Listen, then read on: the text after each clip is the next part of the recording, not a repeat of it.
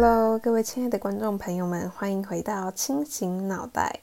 那今天来到节目的第三集，然后我今天非常的兴奋，因为我今天要跟大家分享的一本书，我觉得可以说不夸张，因为我觉得这本书真的对我的人生有了很大很大的启发，然后也真的让我改变了一些我自己对于人生的。小观点吧，可以这么说。那今天介绍这本书，书名叫做《我决定简单的生活》，是由一个日本的男子叫做佐佐木典士所写。那这本书其实是在我高中时期，然后看到 YouTube 查理推荐的。那当时他就是也推荐了好几本书，然后在其中我就选了这一本书去买来看。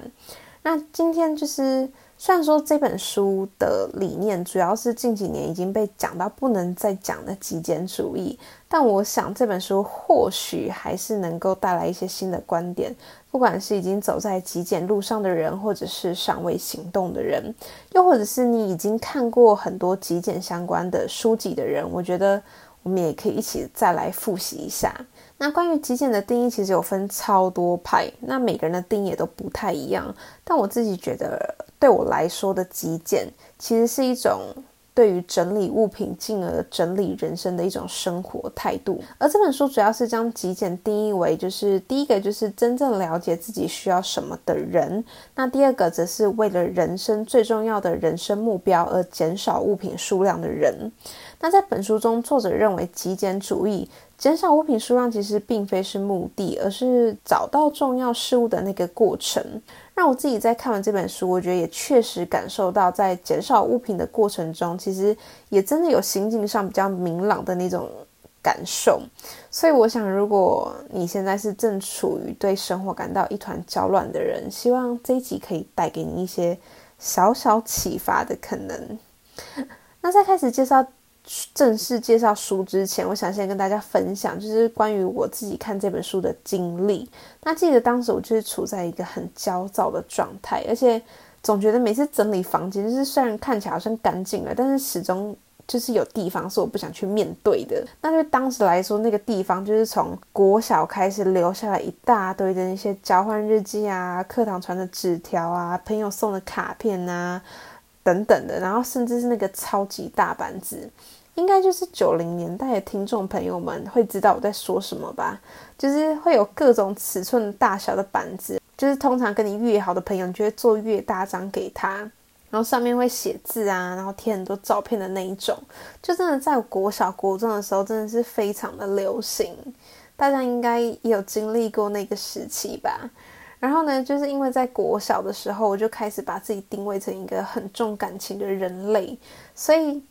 那些信件跟生日卡片也就当成了是一个我很重感情的象征，但我不知道为什么，就是在那边的那些物品，就是真的是逐渐开始有让我感觉到一种很不舒服的一个感觉。就是我每一次在收拾房间的时候，只要收到那一区，我就会滚回我的床上趴着，我就觉得我真的是很不想去面对。但明明那些是最应该被整理的。因为除了就是信件啊、日记啊以外，还有很多，比如说是一些国小累积，可能别人送的生日生日礼物，可能存钱筒啊、相框啊、马克杯啊，就是那类的东西是很多的。那我后来看了这本书之后，我就真的开始狂丢东西。然后我一开始是先丢一部分，然后之后就开始慢慢陆续的一直丢，一直丢，而且就是在丢的过程中，其实也挺搞笑的，因为我我就是先把那些信件给处理掉嘛。那我真的把那些纸条打开的时候，你就会发现是有些人你根本已经不知道他是谁了，或者是那个交换日记明明是交换日记哦，听起来应该是很好的朋友吧？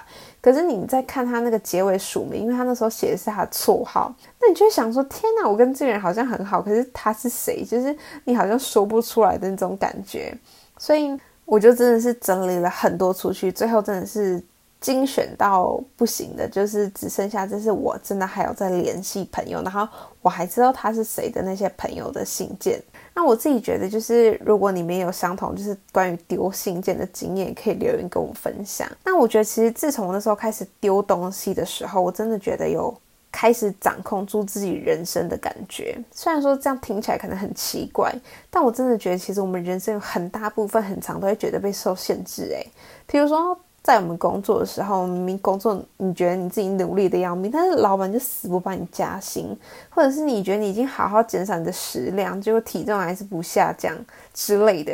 就虽然说这两件事情，我觉得长期坚持应该多少还是会有些帮助，但我自己这边要说的就是，我觉得整理好物品，其实在借由整理的过程中，帮助自己。更了解自己的这样一个过程，是唯一唯一我们可以不受干扰，也可以最快得到改善的事情。我觉得就是我们可以先试想一下，就是每天工作回家心情不太愉快的时候，到底是一个干净明亮的家里能够让你好好的休息，还是椅子上叠满衣服，碗槽里面很多碗都还没洗，然后想要吃饭就找不到干净的碗，然后地板还很脏的环境，能够让我们的身体跟心好好休息呢？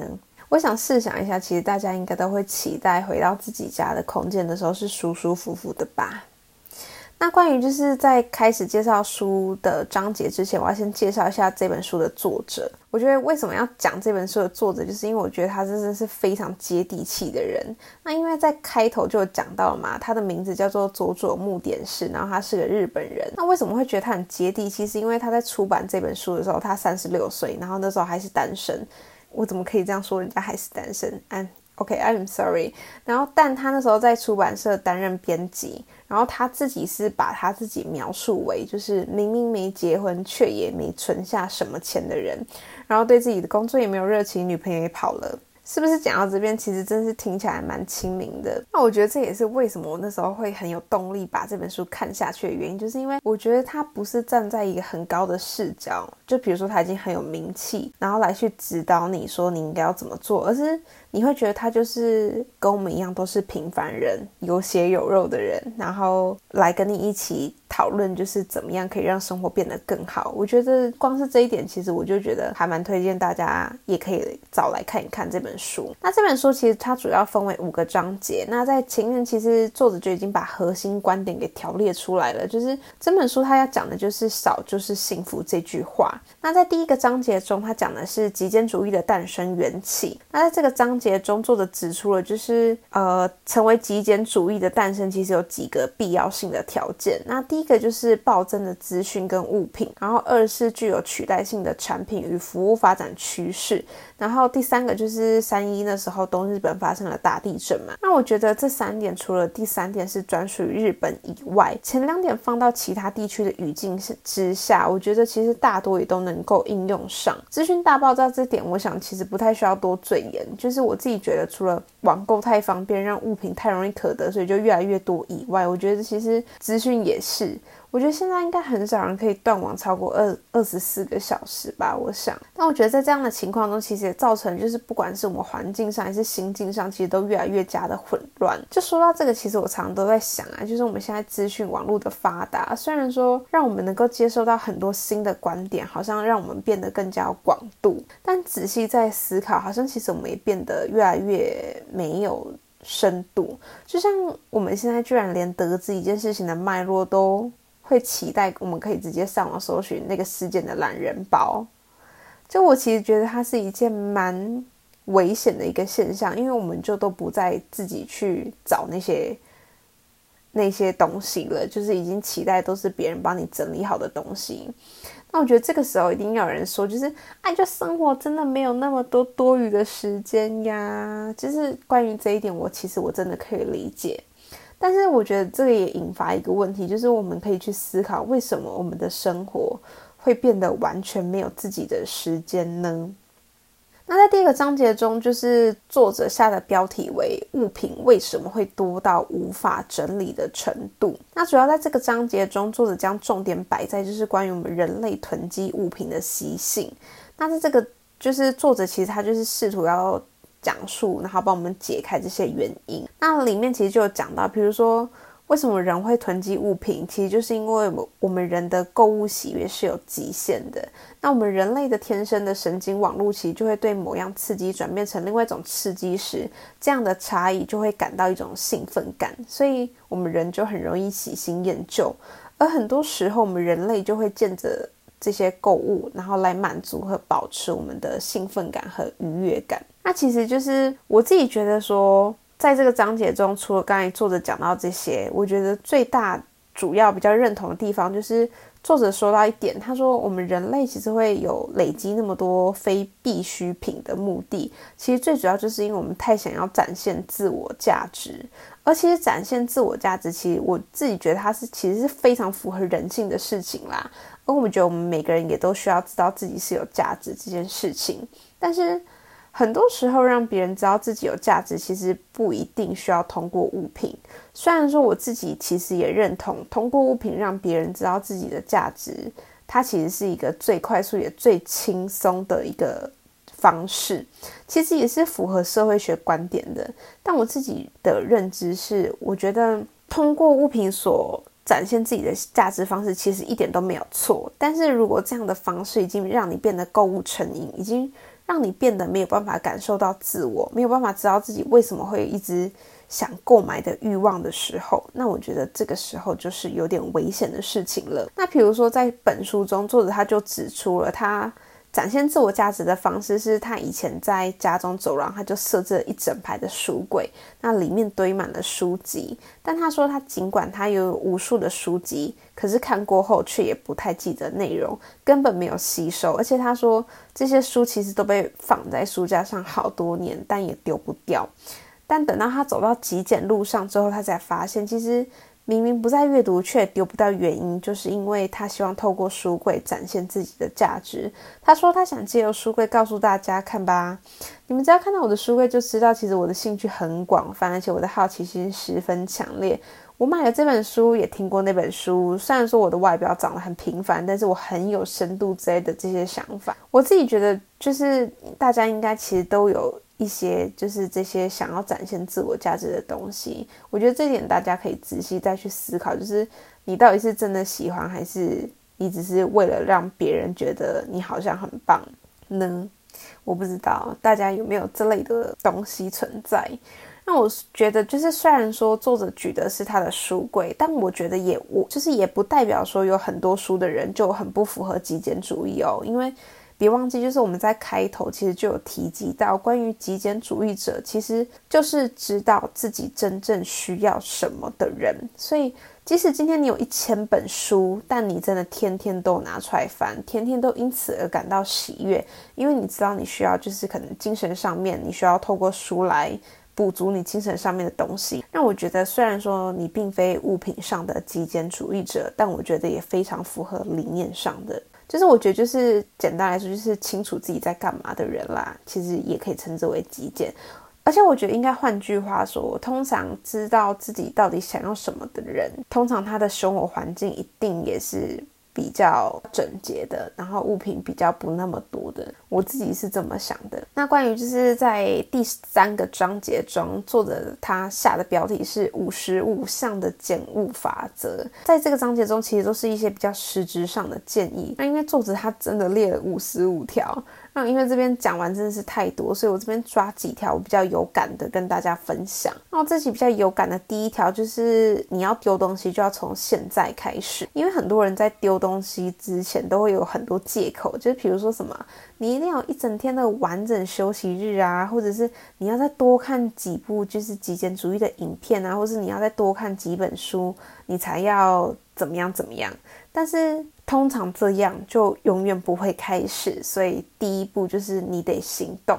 把你已经受不了很久的抽屉整个给拉开来，就是你就把它全部倒出来，然后把你乱到衣服。就是乱到不行的衣柜，衣服也全部丢出来。就我自己觉得，就是其实有时候丢东西真的不用想象中的那么久，然后其实也没有那么累。就纯粹有时候其实就是有些东西你无法面对吧。比如说，可能你跟前男友第一次约会穿的洋装，比如说国小同学送的存钱筒等等。就我觉得，当然说，如果这些物品对你来说还是非常具有意义。那我觉得也不用强迫自己马上丢掉，但我自己还是会建议，就是这类物品还是尽量越少越好，因为我自己会觉得，就是不会再穿了你就丢掉或者是转卖掉，就除非说那件衣服，比如说你跟前任约会穿，就是穿过那那件小洋装，如果你是自己本来就真的还很喜欢，然后也还会再穿，不然我真的跟你们说，就是丢掉，就或许这也是可以让你自己快点滚出来回忆的一个很大步，就是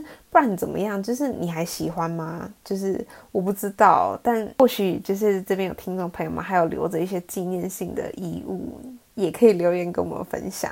那关于第二个守则，其实跟前面第一点很有关联，就是你如果就是问说，哎，可是你买这个东西的时候花了很多钱怎么办？那作者他在文中他是说，我们可以丢掉关于回本的这个念头，我们就大大方方承认，就是当初就是买错东西啦，因为这样其实也可以避免，就是那些那件你可能根本没有在穿的衣服，或者是你根本没有在用的东西，持续占据着我们的空间。而且，因为我不知道大家知不知道，就其实现在已经有开始有一些租空间的这个服务，诶，就你可以，如果你物品多到不行，你就可以请人来把你的物品收掉，然后收到他们的仓库去放。就对我来说，我自己是觉得蛮不可置信，就是怎么会东西多到然后需要租一个空间去放？除非我觉得，如果你是在做就是生意上的买卖，你有很多的库存，我觉得这我还可以理解。但如果是你自己私人的物品，已经多到需要租仓库，我就觉得，嗯，就是或许有人曾经租过这样空间的话，可以跟我们分享，就是你到底是租这个空间放了什么东西呢？就我自己觉得，因为租那个空间，你总不可能放很贵重的东西嘛。那你说放了私人用品的话，那就代表那个东西平常根本不会用到啊，因为你不可能就是要用的时候还特别跑去仓库再把那个东西给取出来吧。所以，嗯，我不知道大家是怎么想的呢？那就是。虽然说除了丢掉这一点，我自己觉得就是作者也有讲啦，就是我们还有一个方法，就是可以先转卖。但我觉得转卖也会有个问题，就是其实有时候也会遇上东西卖不掉的时候。那我自己的方法是我差不多就是半年跟一年会再整理一次卖不掉的东西，那那个时候就可以果断的丢掉。那其实我觉得在这样的过程中，你会越来越在消费上越来越会买。就我这边指的意思，就是你转卖还卖得出去，还有价的那些，就会被我视为就是，嗯，好了，就是算是好像也没有亏太多。就比如说，我可能现在买一件衣服，那我可能转卖出去，那可能我当初花了几千块，那我转卖出去也卖出，比如说一两千块，那我可能就会去计算，哦，可能我当初买这件外套可能买了三千块，那我转卖出去卖了两千块，那等于就是我可能花了十次，然后去穿这件衣服，等于。我穿一次才一百块，我觉得这样去算，我不知道大家有会不会这样，就是我自己觉得我比较奇怪的地方。那关于第三条守则，我自己蛮喜欢的，就是作者说我们可以把所有的商商店都想象成是我们的仓库，就比如说不管在文中作者的生活的日本啊，或者是台湾啊，其实我们买东西都方便的不行，所以其实，在买任何东西前，尽可能不要有囤货的心态，因为。在一般的情况下，商店其实就是我们的小仓库，要用再买，其实是一种蛮好的方法，也不那么占据空间的方法。那我自己最后一条我抓出来重点就是关于别人送的礼物这一点，其实说起来是有一些悲伤，但是我总觉得就是生日啊，或者是圣诞节，你总不可能就是交换礼物都抽到自己很喜欢的啊，或者是生日别人都送到你心坎里的那种啊，就是。我觉得如果这时候总是会有一些这样子的东西，那如果这个东西你真的已经不需要，然后就是你就是不喜欢，然后你也不会用，然后又已经占据了你的空间的时候，我觉得这个时候就是文中作者的建议是我们可以表达感谢后丢掉。那我自己是非常认同这一点，就是。我们可以把它拍个照，然后就把它丢掉。然后丢掉的时候，就是我觉得说谢谢这一点非常重要，就是有种好好道别的感觉。就我觉得对人是这样，其实对物品也是要这样。就我觉得也可以说，就是那个罪恶感或许也可以稍微降低一点啦。就是因为你毕竟丢的是一份别人的心意，但我觉得。嗯，就是这个东西不能想的太久，因为很多时候你丢掉那些物品的时候，你会发现心里其实会舒坦一些。那我自己觉得，就是有经历过就是完整断舍离的朋友们，其实应该讲到这边，应该可以感受到作者所说的那一些，就是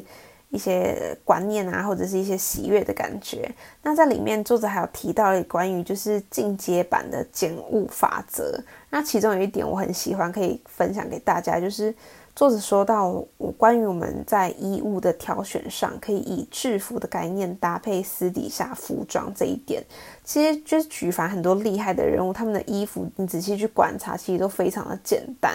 比如说已经被举例到不能再举例的贾伯斯，就他永远就是那个嘛黑色套头毛衣跟牛仔裤。又譬比如说就是马克·祖克伯，就如果你觉得就是如果他们两个就是穿衣服实在是太无聊的话，然后又不时尚的话，那我们如果把这个东西拉到时尚圈大佬们，但你仔细去看也很有趣哦。就比如说《时尚》这本杂志的代表人物安娜温图，又或者是知名时尚品牌的卡尔拉菲拉格菲，你都会发现，就是他们当他们出现在大众面前时，其实他们穿的都是同样的一个概念呢。就你会发现，就即使在时尚圈的大佬们，其实他们风格也都非常的简单。就这点是不是其实也是蛮有意思的呢？问号。除此之外，就是作者他在书中有提到，就是有时候一点点的不方便，其实也可以为我们的人生充满，就是让我们的人生充满着快乐。因为在书中，作者是举例说，他把他家里的毛巾全部都丢掉，然后换成小手帕。因为他说，就是不管他洗完东西还是淋浴后，他都改用小手帕擦拭，这样在洗衣服的时候就可以减少原本很占空间的浴巾跟毛巾，然后带洗衣物就更少。不过这一点我自己是觉得，我个人还是喜欢用毛巾，因为我自己觉得擦的比较干。不过我自己觉得，就是比如说像我们女生可能会有包头发的毛巾，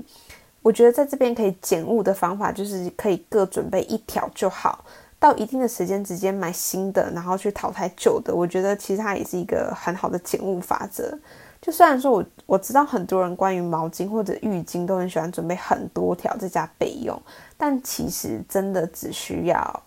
一条就好。那很多人可能会说，就是你浴巾，就是你如果没有两条的话，你要怎么替换洗？但是说真的，就是当你洗澡完，然后你把浴巾直接手洗一洗，然后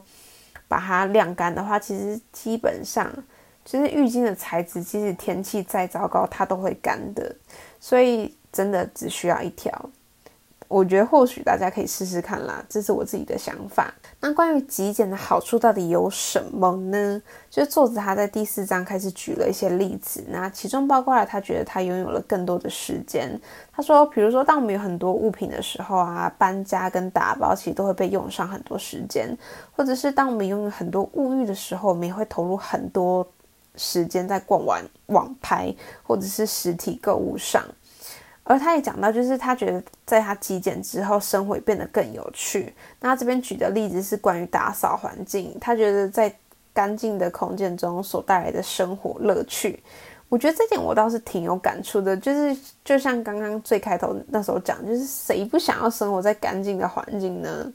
但我觉得，如果你真的还是对打扫这件事情有所抗拒的话，我会建议可以从最简单的折棉被开始，因为。我自己的经历是，就是我之前在网络上就有看到人家说，出门前把棉被折好，即使在外度过了最糟糕的一天，你都会觉得好一些。我自己觉得这个是真的。就我记得当时我养成习惯是我在上海当交换学生的时候，那其实，在那之前我其实是不太折棉被的，就只有偶尔假日觉得很悠哉的时候会折。可是因为在上海那段期间，就是我想要以身作则，就是试试看可不可以改善，就是我室友的那个脏乱毛病，所以我就会每天都尽可能仔细的把自己的位置打扫的看起来整洁一点。然后其中就是我会特别记得折棉被。那我后来发现，就是真的折棉被，虽然说看似是一件小事，可是每天回宿舍的时候，你看到干净的床铺上上面是折好的棉被，真的会有种就是被宽慰到的感觉。当然，就是如果你说真的出门很来不及的时候呢，我也会在就是就是出门回家后，然后睡觉前，然后不厌其烦的把棉被再重新折起来，那直到真正入睡的时候再打开棉被。我不知道大家能不能对这个超级微小的幸福感有共鸣呢？但如果你也是会折棉被的朋友们，就是请留言给我，就是我会跟你大大的击掌。然后，另外作者也有讲到一个我非常认同的，就是关于在极简的过程中，其实也是在丢弃别人眼光的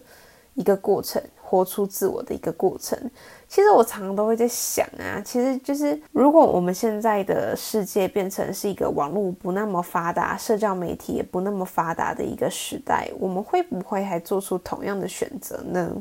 就比如说近期的节日嘛，就是万圣节，不是很多人在扮装吗？那如果你今天装扮就是是为了让自己开心，如果就是大家好玩而已，不是为了拍照或者是上传到社群媒体，你还会不会大费周章的去买很多可能只能用一次的装饰品或者是衣服呢？会不会其实也有其他不需要花钱就能巧妙利用扮装的方式呢？我不知道，但我时常会在想，就是如果我们这个时代。没有了脸书和 IG，就是会是什么样子的呢？会不会你其实也就不那么害怕自己到底要不要继续往上念书的问题呢？会不会你其实也不那么焦虑自己毕业后可能薪水还是这么凄惨的事情呢？诸如此类的，我不知道大家的是想法是什么呢？如果没有了社群媒体。那在最后一个章节中，就是第五章，作者他列下的标题是不是变幸福，而是感受幸福。那在书中是这么说的：他说，人无法变幸福，幸福只能在发生时感受，唯有在那一刻、那个瞬间才能感受，这就是幸福的真谛。此外，每个人体验的永远都是现在。我想极简绝对不是只是单纯的去减少物品，而是其实也是在帮助我们减少已经太过复杂的人生，减少一些各种就是比如说他人的想法那些干扰你自己的噪音。我想其实极简的这条路从来都没有走完的一天，所以。每当我感到很困惑的时候，我还是会利用一些整理环境的方式，或是丢东西的方式。我觉得或许有时候不会马上的就让我们很清楚的感受到说自己真正的需求，或者是自己真正的渴望。但我觉得走一步总是一步，而或许就是也可以说，就是比如说，当我发现自己很想买东西的时候，至少我还虽然说我还是会买，但是至少在曾经接触过的这个极简理念中。我觉得比较好，能控制在一切失控之前，能够让我自己跳脱出那个欲望之中，来问问自己：说我是真的需要吗？我不知道在临近就是将到来的双十一购物季，不知道大家是不是已经放了很多物品在购物车呢？总之，希望今天的分享能够激发一些你们的想法。感谢你的聆听，我们不定时的再见喽，拜拜。